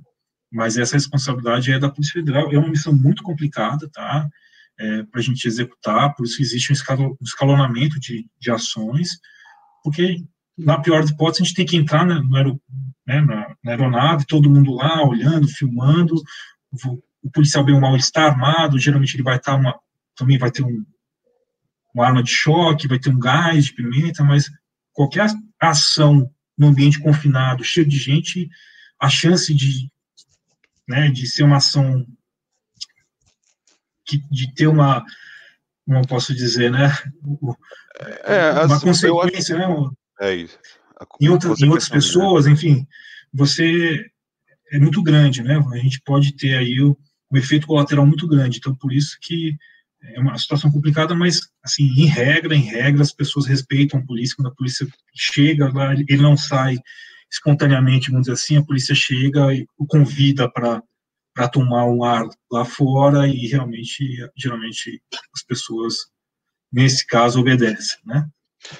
É, na, na os, a tripulação, né, os comissários das empresas aéreas, eles passam por um treinamento é, de um gerenciamento do passageiro ali, inconveniente, indisciplinado, até para conter caso eles é, ficam no nível mais alterado, né, quando em voo, né. Em solo, legal, eles já têm ali um, um procedimento de caso, caso aconteça, entre em contato com a autoridade local para dar esse suporte, mas em voo, é, é, interessante que eles passam por esse treinamento e eles têm que ter uma análise muito crítica da situação para que não seja um abuso, né? Porque afinal eles não. É, é, é, eles só entram em ação realmente no último caso, quando aquela pessoa pode oferecer risco mesmo para a aviação ou a vida de outra pessoa do lado, né? É, se não, em todo caso, é mais uma questão de administrar, né? A pessoa conseguir controlar a emoção dela e tudo mais. E em solo é a, é a mesma situação que eu vejo é, da Polícia Federal. E aí, doutor, eu tive uma pergunta na, quando eu, eu, fiz o lançamento do evento, eu tive uma pergunta na rede social, foi bem interessante. E eu acho que a nossa colega está até por aqui, assistindo a gente. E ela fala assim: é, por que né, nós não temos no Brasil a, a figura da autoridade policial em, nos voos, é, fazendo a segurança dos voos, né? Eu vejo isso em filme americano, que aparece lá os Air Marshals e algum, algumas, alguns filmes também que mostram é, aeronaves do Oriente Médio, que tem uma segurança dentro, dentro da aeronave, né? É, realmente nós não temos isso no Brasil. É, consegue explicar um pouco para a gente como funciona, como funcionaria isso, ou por que que nós não temos? Tá, vamos lá. É, no novo PNAVSEC, essa, essa responsabilidade está especificada para a Polícia Federal, né? Exercer a função de agente de segurança em voo. No PNAVSEC atual não tem, né? existe a previsão dessa medida, é, mas não está claramente disposto aí no PNAVSEC, no atual. Essa função, ela, ela, é, ela é utilizada em, por alguns países, né, para colocar um segurança armado dentro do voo. Essa, né? Então, geralmente, não é nem só um, são é mais de um, eles, mas não são todos os voos, né? Existe é, os voos que são identificados como maior risco, é, então são alocados aí alguns agentes armados que a única função dele é reagir a uma tentativa de sequestro da aeronave, tá? Assim, essa função do agente de segurança voo, é muito polêmica, né? ela, é, ela é dispendiosa, ela é um custo muito elevado, porque imagine quantos voos ocorrem por dia, não hoje, infelizmente, que nós temos um período, né, um período ruim da aviação, né, por conta da pandemia, mas no período normal, né, no, imagine milhares de voos por dia, nós teríamos que ter um exército de, de, de, de policiais, né, para estar tá voando aí o tempo todo, e realmente não, não é factível, a gente prefere trabalhar dentro da nossa realidade, tentar focar na questão de inteligência, né, de mapeamento, porque se, se nós tivermos a informação de que um voo tem risco, a gente prefere o que é o seguinte, não voar. Ou a gente para aquele avião, vamos revistar todo mundo, né? E não deixar, não, vamos colocar alguém lá, porque se acontecer alguma coisa, a gente reage. A gente prefere pre, prevenir isso, né? Pô, se a gente tem uma informação de que existe um voo de alto risco, então a polícia executa medidas, né? Então todo mundo vai ser revistado novamente, todas as bagagens vão ser passadas novamente pelo raio-x, vão ser utilizados o detector de traços explosivos, vão ser entrevistados, enfim, são várias medidas, vão passar cachorro, detector de explosivo, e aí você mitiga essa ameaça pontual, né? É muito mais factível do que você ter um exército de, pessoas, de policiais voando, né? É, que na nossa realidade eu não vejo como, como possível, tá? É, eu acho que é, foi isso que você falou, né? É tudo uma análise de risco, né? É, tem países que eles têm aí um risco muito mais elevado que o Brasil, e aí por isso eles acabam entendendo que aquela é uma ação que vale a pena e vai mitigar o risco deles naquele momento. É, acho que o Brasil realmente, pelo que eu, o pouco que eu conheço, acho que não passa por esse, por esse tipo de situação ainda. Acho que a gente tem bastante oportunidade de reforçar a nossa segurança aeroportuária quando identificado o risco, a, antes de chegar em algum tipo desse, desse tipo de ação, né? Mas obrigado por, por responder. Eu tenho certeza que ela vai agradecer da gente ter abordado esse ponto, né? E para quem, né, quando eu divulgar o próximo evento, pô, pode compartilhar lá a sua pergunta antes também, que eu vou fazer questão de trazer aqui é, para a gente poder é, dividir com todos. É, passa o próximo slide. Por favor. Então, outra responsabilidade né, é inspecionar com o poder de polícia, quer dizer, com aquele poder de você abordar qualquer pessoa, independentemente se ela quer ser abordada ou não, de poder realmente fazer o trabalho que a polícia, enfim, o poder de polícia geral que, que nós temos, as instalações né, em áreas internas e externas dos aeroportos, ressalvadas aí as áreas militares. Né. E aí só essa foto para ilustrar um caso interessante, foi aqui no aeroporto de Brasília, onde um, uma pessoa, enfim, problemas mentais aí, estava toda embrulhada, né, tinha diversos fios, pacotes, né, dando a entender que estava com uma bomba. E foi na área, na área pública, na área de alimentação, na praça de alimentação, de frente para um painel de vidro que dá acesso aí ao pátio de aeronaves. E, claro, a segurança do aeroporto acompanhou a partir do momento que né, é, foi visto, o centro de operações do aeroporto fez o acompanhamento por câmeras, os vigilantes também já estavam já estavam acompanhando, né? A Polícia Federal foi acionada, e aí, enfim, foi realizada a abordagem, uma abordagem não, não foi simples, né? Porque existia uma possibilidade de ser um artefato explosivo, e, mas realmente era só uma pessoa que não estava muito bem aí das suas faculdades mentais, né? É, mas assim, a polícia ela pode realmente acessar qualquer área do aeroporto para fazer esse tipo de, de, de fiscalização inerente da, da, atividade policial. Próximo aí, por favor. Se não tiver... Antes, você tinha, você tinha colocado lá a, é, algum, uma, uma foto do manual de análise de risco. Sim. É, aquilo é, é, público ou ele é restrito? Não, é restrito. É restrito, né? Sim. Legal. É, então, ao, passando para a próxima responsabilidade, que é patrulhar, né, ostensivamente aí as, a área aeroportuária, em coordenação com a administração aeroportuária, quando for área de tráfego. Né? Então, a polícia, inerente também da atividade de poder de polícia, né, poder aí fazer esse, esse patrulhamento extensivo, inclusive, recentemente, a, a polícia está padronizando as viaturas, né, dos aeroportos, esse modelo que eu coloquei aqui embaixo, com zebramento, então, nós recebemos aí 50 viaturas, novas viaturas, elas são semi-blindadas, né, estão padronizadas aí, identificação visual própria para o aeroporto, e, e é inerente dessa atividade também de, de patrulhamento. Pode passar, por favor, senhor. Vamos lá, eu vou passar e tem uma pergunta aqui que eu acho que é bacana. Deixa eu ver se eu consigo compartilhar ela. É uma pergunta sobre transporte Sim. de custodiado. Em voo, comerci é, em voo comercial, não seria um risco para a aviação? Muito, pergunta muito, muito interessante. Então, o fato de você ter um preso, é, eu digo que ele, passageiro custodiado, né, ele atrai um risco, né, mas principalmente para as operações de embarque e desembarque. Tá? Então, a chegada desse custodiado ao aeroporto, né, até ele acessar o interior da aeronave, né, e também depois a saída dele da, da aeronave até a área pública são os momentos de maior risco. Durante o voo em si, o risco é baixo, porque ele vai estar algemado, né? necessariamente ele tem dois policiais o escoltando, né? ele precisa de dois, né? ele provavelmente vai estar num, virado para a janela, né? a norma fala, ele tem que ficar no assento da janela, não, não fica em assento do corredor, tem que ter um policial do lado dele, vai estar algemado, vai estar inspecionado né, pelos policiais, inclusive. Então, assim, o risco desse passageiro causar alguma coisa, ele é muito baixo. E, mas numa situação extrema, né, desse passageiro, de alguma forma, conseguir se desvencilhar das algemas e tiver um, um ataque, um surto dentro da aeronave, bem ou mal, esses policiais que fazem escolta, eles são autorizados a embarcar armados, então eles estão armados, tá, dentro da aeronave.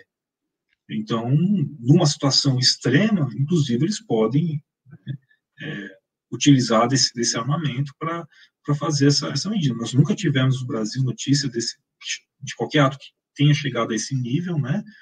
Mas, assim, o, o, o risco, a pergunta é interessante porque o risco eu não vejo durante o voo, o risco ele é maior justamente nesse processamento do passageiro custodiado, né, da área pública para dentro da aeronave e da aeronave para a área pública. E caso, é, se eu não estiver enganado, é, foi identificado que aquele custodiado ele oferece algum risco, é, talvez pelo nome que ele tenha, né, a, a repercussão do nome dele perante a mídia, é, de saber que ele vai ser transportado ou não, geralmente isso é, é, tem toda uma análise um outro tipo de transporte, né? Ele não é levado de qualquer jeito, né? Então, às vezes, até é dedicado uma, um fretamento ou uma aeronave específica da polícia para fazer um tipo de transporte desse de alto risco, né? Sim, no, no, final da apresentação tem uma imagem, inclusive, de transportes de presos do departamento do DEPEN, né, que são do Presídio Federal, sendo transportados pela aeronave da Polícia Federal, né? Então, assim, se, se realmente são escoltas muito um risco muito elevado não é feito em aeronave civil. A, a própria Polícia Federal executa esse transporte, tá? No caso das penitenciárias federais, né? Mas se for uma, simplesmente né, uma pessoa cometeu um crime né, é, em São Paulo e fugiu para a Bahia, por exemplo, é pego na Bahia, eventualmente esse transporte dele para São Paulo é feito em aviação comercial, com escolta, com todo esse procedimento, e é um risco que acho que um risco aceitável, tá? Existem várias contramedidas que, de alguma forma, é, mitigam né, esse risco e, e tornam essa operação possível. Deixa eu passar aqui o próximo. Legal. Esse aí, né, então... Ah, acho volta, que... Volta. Deixa eu voltar aqui, peraí. Então, é, então, a polícia também tem a responsabilidade de participar dos planos de contingência dos aeroportos, né?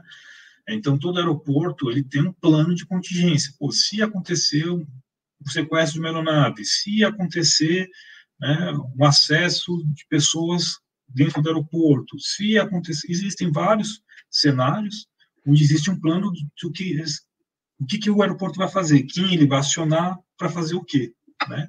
Esses são os planos de contingência.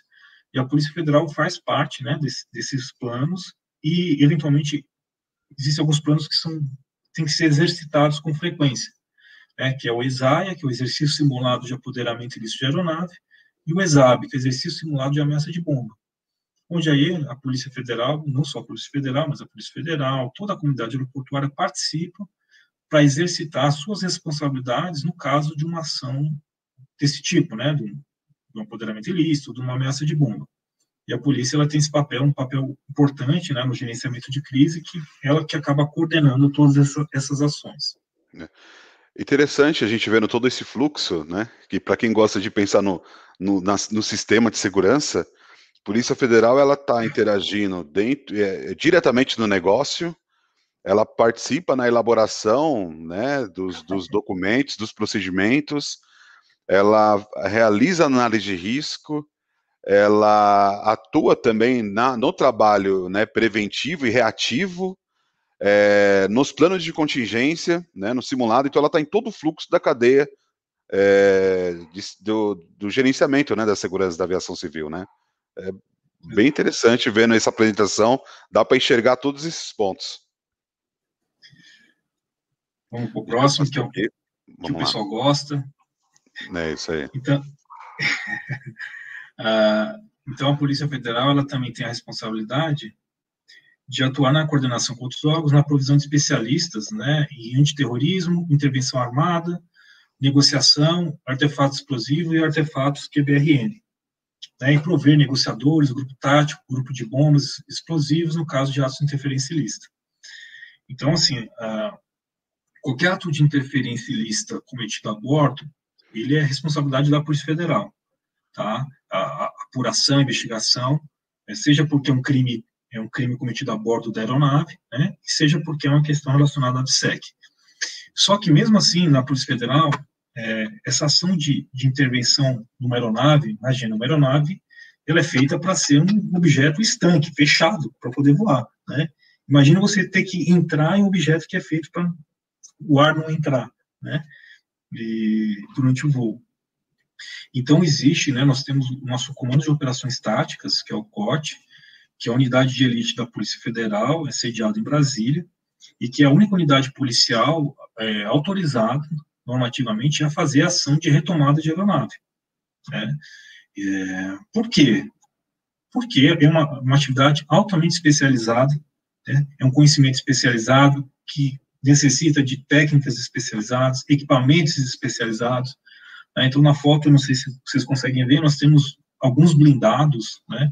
O COT possui veículos blindados com plataformas elevatórias que permitem, né, você é, abordar as aeronaves a qualquer altura, né, mesmo aeronaves grandes, porte de um 747, por exemplo. É, existem várias ferramentas, escadas, enfim, todo né, ferramentas táticas que permitem aí esses grupos fazer, é, executarem uma retomada de uma aeronave, caso seja necessário. Claro, é uma medida extrema, mas que o, o COT ele está preparado tá, para executar essa missão em qualquer aeroporto do país. Né? Existe um protocolo de acionamento, é, o nosso comando, nós temos aeronaves aqui em Brasília também, a Força Aérea tem aeronaves em Brasília, então qualquer deslocamento emergencial eles conseguem em poucas horas, né, estarem num, no local que está ocorrendo um apoderamento ilícito de aeronave, né? Lembrando que todos esses eventos, eles, eles duram, não são rápidos, né? Eles duram horas, até dias, né? E, então, assim, é perfeitamente possível é, executar esse tipo de, de medida. É, a Polícia Federal existem grupos, chama GPI, grupos de ponto de intervenção dos estados, que são os grupos para fazer o primeiro abordagem, o isolamento, né, a primeira interação eventualmente com os perpetradores e mas a execução de uma né, de um assalto tático da aeronave realmente ele é exclusivo do, do COT. E eles treinam isso, tá? Normalmente eles, eles eles vão até a sede de manutenção das empresas aéreas, né? Eles estudam as aeronaves, eles ficam lá uma semana fazendo treinamentos, eles conhecem a aeronave, pontos específicos, né? É, enfim, existe um estudo com auxílio do, dos engenheiros aí do, das aeronaves para que eles possam executar essa medida caso seja necessário. A gente teve um recente lá, né, na, no, no hangar da, da Azul, a Polícia Federal foi lá, fez um treinamento, foi uma coisa, é, é, é parece uma, uma produção de filme, né? Todo mundo envolvido, a, a, o treinamento é algo surpreendente. Eu não tive, não pude participar, é, se eu não me engano, na, na, na ocasião eu estava me recuperando do Covid, é, mas meus, meu, meus amigos lá de trabalho, né, meus, o pessoal da minha equipe participou, Teve alguns aí que fez até papel de, de sequestrador. É, fiquei até um pouco assustado depois, porque eles se saíram muito bem, receberam os elogios como, como sequestrador, mas foi muito bacana. É, é, assim, é realmente é uma organização que é, é, difícil da gente imaginar como é feito, né? É, exatamente, é uma atividade muito especializada e que por isso que é concentrada nesse, nesse grupo de policiais que tem um treinamento realmente muito diferenciado, equipamentos diferenciados e para poder fazer uma, uma, ação dessa que é classificada de altíssimo risco, né? É, é eu vi um, um vídeo lá institucional, depois eu vou ver se eu encontro para compartilhar com o pessoal, que aquele vídeo é muito bacana, mostrando todas as ações, e é o treinamento de várias localidades, né? Não foi só do dia.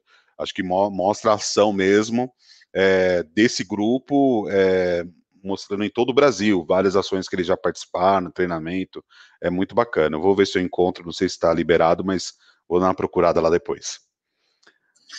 Então, mais algumas responsabilidades, né, que é capacitar o nosso efetivo especialistas em, em ABSEC, né, também autorizar e controlar, fiscalizar empresas de transporte de valores e vigilância, né, que nós temos toda uma, uma legislação específica em relação a isso, uma função importante que é controlar o embarque de passageiros armados, né, conforme atos normativos da ANAC editados em conjunto com a Polícia Federal. Então, esse controle de passageiro, quem vai embarcar armado, quem vai despachar, ele é feito pela Polícia Federal. Isso aqui, Jefferson, só esse tema aí dá uma, mais uma live de uma hora e meia, viu? Tá, e, e as, fora as dúvidas, tão, né? De, de tão... Esse, esse tema, ele realmente ele é um tema muito, muito complexo, sabe? E, e quiserem fazer uma live só com ele. Mas vamos lá. Deixa eu passar. O próximo. Aqui. E chegando ao final já, né? Então, outra responsabilidade da Polícia Federal é realizar testes e estudos em coordenação com os demais órgãos e entidades envolvidos com a ABSEC. Então, a polícia, né? A gente está diversos estudos fe foram feitos em parceria com a ANAC, né, com a SAC, com os operadores aéreos. Então, por exemplo, eu posso listar aqui essa questão das, dos antecedentes criminais, né, onde foi a Polícia Federal que é, provocou a ANAC né, para que houvesse essa atualização e que houvesse também a, a exclusão da folha de antecedentes da Polícia Civil após um estudo feito por nós. A própria questão do passageiro armado que nós falamos, foi feito um grande estudo com a polícia e a ANAC, né, a gente sempre trabalhando bem próximos em relação a isso, a própria questão de avaliação de ameaça, a questão do mais recente agora do CPF, a inclusão obrigatória do CPF para comprar, para reservar um bilhete aéreo. Então, assim, nós realizamos esses estudos, né, que acabam embasando muitas das vezes as ações aí relacionadas aos atos normativos emitidos pela ANAC, né. E, por fim, a gente. Nosso, ah, volta aqui, né? Desculpa. É. E nós somos o órgão centralizador das informações prestadas pelas empresas aéreas, né, necessárias à prevenção, à prevenção e repressão aos atos ilícita. Então, é aquilo que eu falei, a polícia ela trabalha com inteligência, né? A gente trabalha de uma forma busca ser mais cirúrgico possível. Então, as empresas aéreas, todas as empresas que voam para fora do país, até todos os voos internacionais, elas já são obrigadas a mandar antecipadamente né, a lista de passageiros, que, que é passada por uma, algumas análises da Polícia Federal em busca de procurados pela Interpol, né, pessoas com mandado de prisão, enfim, e, e outras possíveis ameaças que possam é, é, colocar em risco aquele voo. Né? E agora essa medida está sendo expandida para os voos domésticos. Né? O símbolo aí do CISBRAIP é um sistema que uma parceria né, do, da Secretaria Nacional de Aviação Civil com o SERPRO e a Polícia Federal, onde teremos uma, uma nova ferramenta para trabalhar e analisar esses dados, que deve levar em muito aí a nossa, a nossa assertividade aí na, na, na fiscalização de passageiros de voos domésticos, né? O que já ocorre nos voos internacionais, a gente conseguir também passar isso para os voos domésticos. Bom, ah, e, e existe também né, a questão, outra responsabilidade, essa coordenação do, do transporte de presos. Né? Então, todo transporte aéreo de custodiado tem que ser previamente coordenado com a polícia, com a equipe de escolta, com o aeroporto, né? E essa foto ilustra aquilo que você falou, Jefferson, né? A depender do nível de ameaça dos presos, eles voam em aeronaves da Polícia Federal, ou, ou da Força Aérea, né? Ou, ou, da Secretaria de Segurança Pública do Estado, enfim. Mas, se realmente se forem presos de, de, que possuem um risco, trazem um risco maior à atividade, né? A, a operação aeroportuária, aí são realizados esse tipo de, de transporte. Beleza. E chegando já ao fim aí da nossa apresentação, é, tudo isso que eu falei, né, para os senhores, são relacionados à ABSEC, atividade da polícia, ABSEC.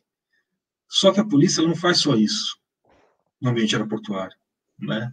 Se fosse só isso, estava bom, estava fácil né? mas não é.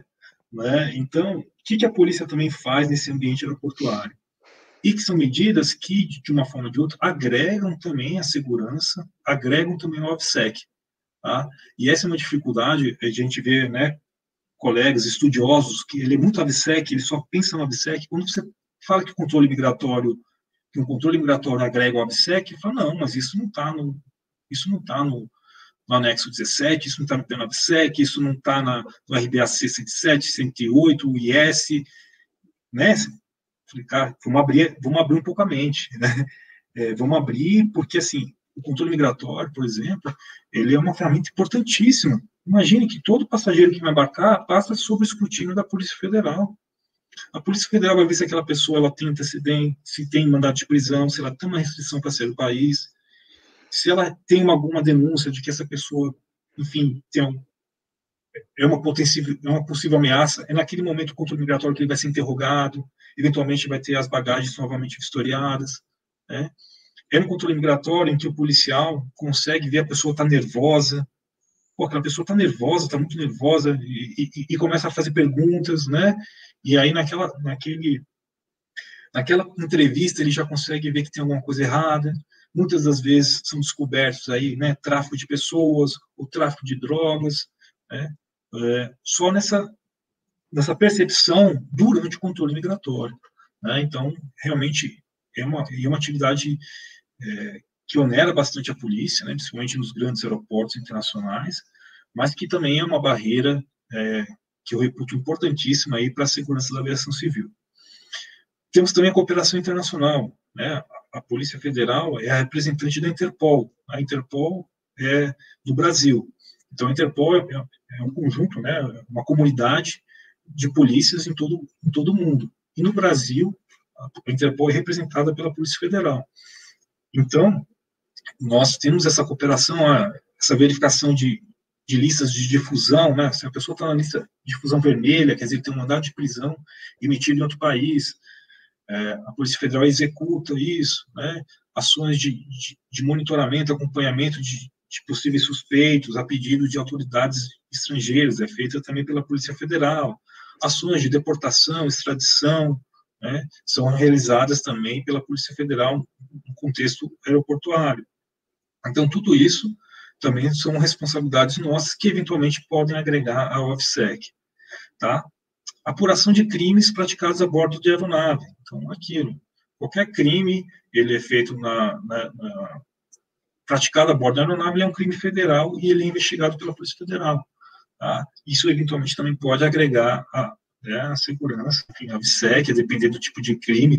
Nós já tivemos casos, por exemplo, subtração de, de cargas a bordo de aeronaves, onde, com base nessa investigação, foi chegou-se aí, né, uma organização criminosa onde tinham funcionários, né, de do operador aéreo, das empresas de exata envolvidos, né? Então, essa investigação de um furto de um celular, né, de uma carga de celular que já estava dentro da aeronave, proporcionou você fazer, identificar ameaças internas do aeroporto e poder retirá-los, né, é, desse ambiente. Então, também agrega ao ABSEC.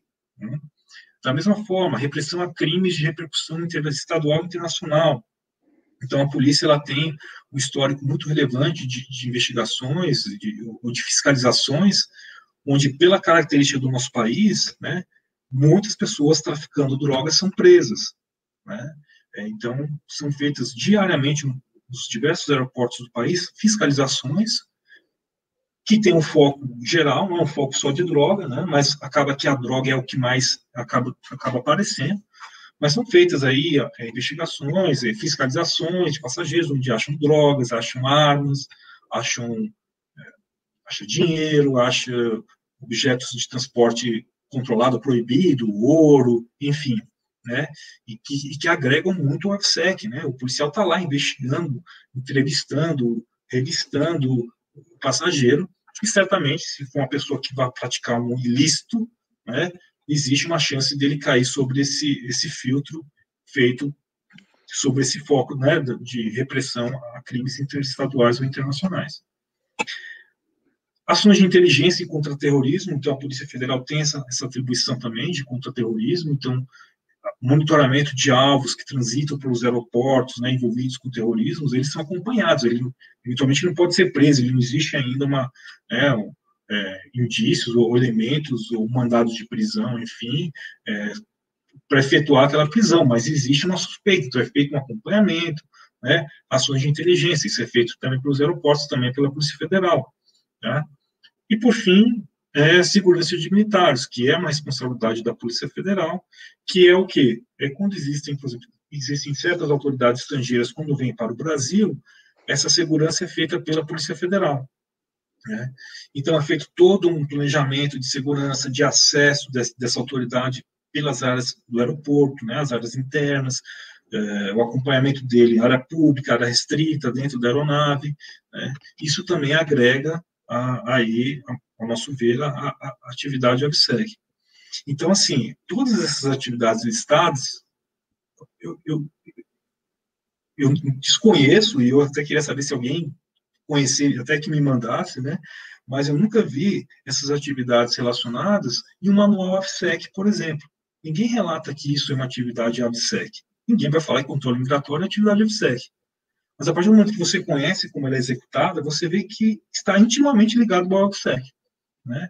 E, e também executado pela, pela Polícia Federal. Tá? E, mas eu acho que é isso, Jefferson, é, e, e esse controle migratório, a, a, autoridade internacional, eles cobram do AVSEC a, algumas ações, por exemplo, proibição de embarque no controle migratório e tudo mais. A legislação vem para o AVSEC para executar, e quando eu falo AVSEC, até algumas situações, por exemplo, agora na, no momento de pandemia, né? Tem várias restrições que vêm em âmbito AVSEC, mas que serve até para o controle migratório, né? Então, não está em legislação, mas realmente o trabalho em conjunto, é, todas essas ações, elas servem para essa proteção. E o AVSEC é, é, que a gente foca muito nessa questão do, do, do ato de interferência ilícita. Mas tudo que é ilegal, né, dentro de um, de um aeródromo, ou de alguma área aeroportuária, seja uma empresa aérea e tudo mais, ele, ele tem que ser é, tratado de uma, com uma atenção é, mais elevada também pelos agentes AVSEC. E aí, quando eu digo agentes, estou me colocando né, como um, um responsável AVSEC, um gerente, um coordenador e outros integrantes, né? Mas acho que aqui terminou, né, Caio? Isso, acho que esse é o nosso, nosso último slide, então... foi... Foi era show. uma hora, falei, né? Falei que o combinado era uma hora, né? Eu falei que passa rápido, desculpa, tá vendo? A gente começa a falar, eu, eu pedi, Sim. pedi uma hora e a gente está indo aí para. Completou agora uma hora e quarenta. E ainda tinha um monte de perguntas, mas eu vou deixar para a gente é, levar depois. É, o pessoal está interagindo, agradecendo muito. É, Caio, obrigado pelo seu tempo, foi show. Tem um comentário aqui do Francisco, que é um amigo nosso que sempre está por aqui, falou que ele lembrou da época de aula, e realmente, né, a gente acaba é, revendo algumas coisas que a gente já viu e outras que mostram, né, a importância da Polícia Federal na aviação civil. É, eu vejo que a gente está com muito é, várias ações de cultura de segurança e, e eu acho que a gente saber é, ter, é, conseguir é, disseminar o conhecimento das responsabilidades dos órgãos policiais e regulamentadores para o público diversos, né, é uma forma da gente poder contribuir com a cultura de segurança também, né, é uma forma que eu encontrei de poder ajudar e, e poder contar com, com você e com os outros colegas que, que, é, que vieram e estão por vir, está sendo um prazer, né, pela liberação de, de poder contar contigo, da Polícia Federal, de liberar, né, você como um, delegado, poder é, é, tirar um pouco do seu tempo, né, é, na sua residência, de poder vir contribuir com a gente. Eu só tenho que agradecer essa presença, tá, Caio? Não, Jefferson, eu que assim agradeço a oportunidade. É, é importante, né? A gente sabe que a atividade ambiente aeroportuário, ela, às vezes, o pessoal tem uma falsa, tem falsas premissas, né? Eu acho, pô, eu acho que a Polícia Federal tinha que estar aqui, eu acho que tinha que ter 20 policiais federais aqui do meu lado o tempo todo, né? Claro, a gente gostaria que realmente tivesse um, um efetivo maior, né? É, ostensivo nos aeroportos, mas eu acho que a, minha ideia dessa apresentação era poder mostrar que existem inúmeras atividades relacionadas à VSEC que são feitas no, né, no back office, lá atrás, no escritório, né, trabalhando com inteligência, cruzamento de dados, e que são ações, às vezes, não são operações policiais. O pessoal, às vezes, acha que, né, que toda atividade da Polícia Federal é igual, né, vai chegar viaturas ostensivas, policiais ostensivos, vão, né, vão, vão efetuar uma abordagem. Verdade. Muitas das vezes são feitos por policiais a paisana, com ações muito pontuais, porque assim, a gente trata qualquer pessoa, independentemente se está suspeita de prática de crime, ou esteja praticando o crime, com muito, assim, com muito respeito, né? A polícia executa uma atividade profissional, não é, né? E, então, assim, é feito tudo com muita discrição, né? Mas de forma pontual, cirúrgica, que às vezes, quantas vezes, né? Que a gente aqui no aeroporto de Brasília, você efetua prisões importantes e, e o pessoal, nem o pessoal do aeroporto fica sabendo, né? Às vezes o pessoal do COI já percebe uma movimentação, ele faz um, um acompanhamento por câmera, mas é, é o que, é, né? Porque ele, ele já sabe quem são os policiais e, e faz esse acompanhamento, mas porque esse, esse, essa atividade ela é assim, né? Ela é mais pontual, cirúrgica, né, e não é tão ostensiva. Isso causa, às vezes, para o pessoal que né, trabalha no aeroporto, uma sensação de, pô, estou abandonado aqui, a polícia tinha que estar tá aqui do meu lado, né, e não está. Mas, na verdade, a gente está, a gente está, mas não está, a gente está presente, mas não de forma ostensiva, né. Existem outras formas, até para executar esse, esse trabalho que é complexo de você é, poder executar todas essas responsabilidades, né, de, de, forma coordenada, com essas diversas outras responsabilidades que não são a VSEC, mas também são inerentes a nós, a, né, aos nossos policiais. E, e eu reputo, assim, que dentro da nossa realidade, no nosso contexto, né, no nosso contexto é, né, de, de efetivo, nosso contexto de como funciona o serviço público no país, nosso contexto orçamentário, é claro que nós queríamos ter, igual os Estados Unidos, que tem uma força policial de 40 mil policiais para trabalhar na SEC. Ó, oh, quem não queria isso, né? É, era o sonho, mas não é a nossa realidade. Mas ainda não sendo nossa realidade, eu entendo que para o nosso, nosso nível de ameaça, né, a nossa estrutura, a, a, a polícia ela vem atendendo adequadamente né, a essas, essas responsabilidades. Eventualmente, um ponto ou outro merece ser né, aperfeiçoado, isso é claro, nós temos essa consciência, mas entendemos também que, que é feito um trabalho que muitas vezes a gente não pode nem expor. Essa é a verdade. Né? Às vezes a gente não pode expor, porque você né, vai expor uma técnica, vai expor uma forma de atuação que, né, se alguém mal intencionado souber, ele pode, de alguma forma, tentar contornar isso. Então, muitas vezes a gente tem que ouvir calado, né, as pessoas reclamando, é, reclamando da polícia, a gente simplesmente ouve, mas a gente sabe que, olha, é para o seu bem, a gente está fazendo, a gente está é, supervisionando, a grande palavra da polícia, né, que resume bem a atividade da polícia, é supervisão. Né? Supervisão, o que, que é? A gente não executa, a gente não está executando, mas a gente está supervisionando. Eu estou me preocupando em direcionar né, os nossos recursos que são limitados para ações de maior risco. Se são ações ordinárias de, de risco aparentemente menor, né, eu não me preocupo tanto. Né? Mas, e, e, eu acho que esse evento né, possibilita a gente poder explicar isso né, para o público, que é um público qualificado, que a gente está vendo aqui, pessoas com perguntas muito, é, muito assim, inteligentes, muito pertinentes, né? Então, realmente é um público que a gente vê que é um público qualificado, e às vezes, realmente, nem, mesmo ele sendo né, é, a igual eu falei, vocês estudando toda a legislação VSEC, você não vai encontrar que controle migratório é uma atividade de VSEC. Eu reputo uma atividade de VSEC. Né? E então a gente tem essa oportunidade de explicar, né, essa nossa visão, é, é uma visão diferente sobre outro aspecto, né, aspecto policial, que é diferente do, de uma visão do, da ANAC, que é uma agência reguladora, que é diferente da, da visão do operador aeroportuário, que é o cumpridor né, das diversas regras, né, e, e, a ideia justamente desse evento, e é, é por isso que eu quis participar, né, gostei muito desse, desse convite, é de poder, de alguma forma, né, a gente ampliar esse, esse entendimento sobre o papel da polícia no ABSEC dos aeroportos. Então, agradeço mais uma vez, agradeço as perguntas, estou à disposição aí para responder posteriormente né, as perguntas que, que foram enviadas, e, e é isso, pessoal.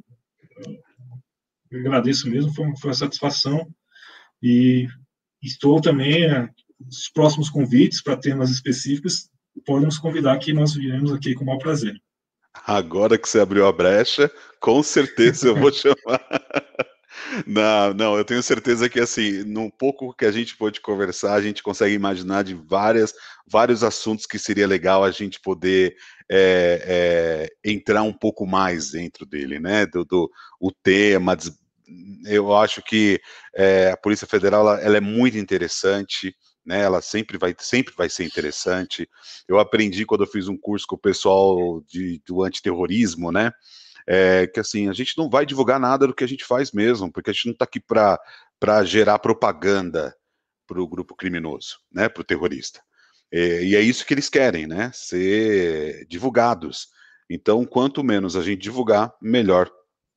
Vai ser até para nossa segurança e não favorecer que pessoas, né, que saibam que existe grupos como esse, queiram fazer parte, né, de uma ação criminosa como essa por achar legal, simplesmente por achar legal, né? Doutor Caio, muito obrigado. Eu vou encerrar aqui para a gente ter o, o, o é, liberar o pessoal aí. Acho que tem gente que não jantou ainda. É, tem uns colegas que vai acordar amanhã 4 e 10 comigo para participar do programa 5 para 5 no Instagram. É, mais uma vez, muito obrigado. E para você que acompanha o Avisec, é, lembre, o nosso conteúdo é gratuito, mas eu sei que alguns de vocês gostam de certificado. Então, caso você queira certificado de participação, é, pela Escola Superior de Segurança, é, que está aqui no link abaixo, você acessa e aí você assiste esse vídeo novamente, vai ter algumas perguntinhas lá para responder e você, com, com uma pequena taxa você consegue certificado. Para que isso? Para você que quer certificado ou que quer levar para comprovação de universidade como participação do evento. Mas a ideia do evento não é é, vender conteúdo e sim levar conteúdo gratuito e direto para todo mundo, auxiliando aí na cultura de segurança. Beleza? É, não deixe de, de, de, Quem ainda não deu like, que ainda está aqui no final, dá o seu like, é, compartilha com os amigos, fala que o evento foi bacana. Vocês que comentaram aqui já agradecendo o Caio, é, compartilha falando desse evento. Eu tenho certeza que eles vão gostar. E obrigado e boa noite, pessoal. Até mais, até a próxima. Boa, James.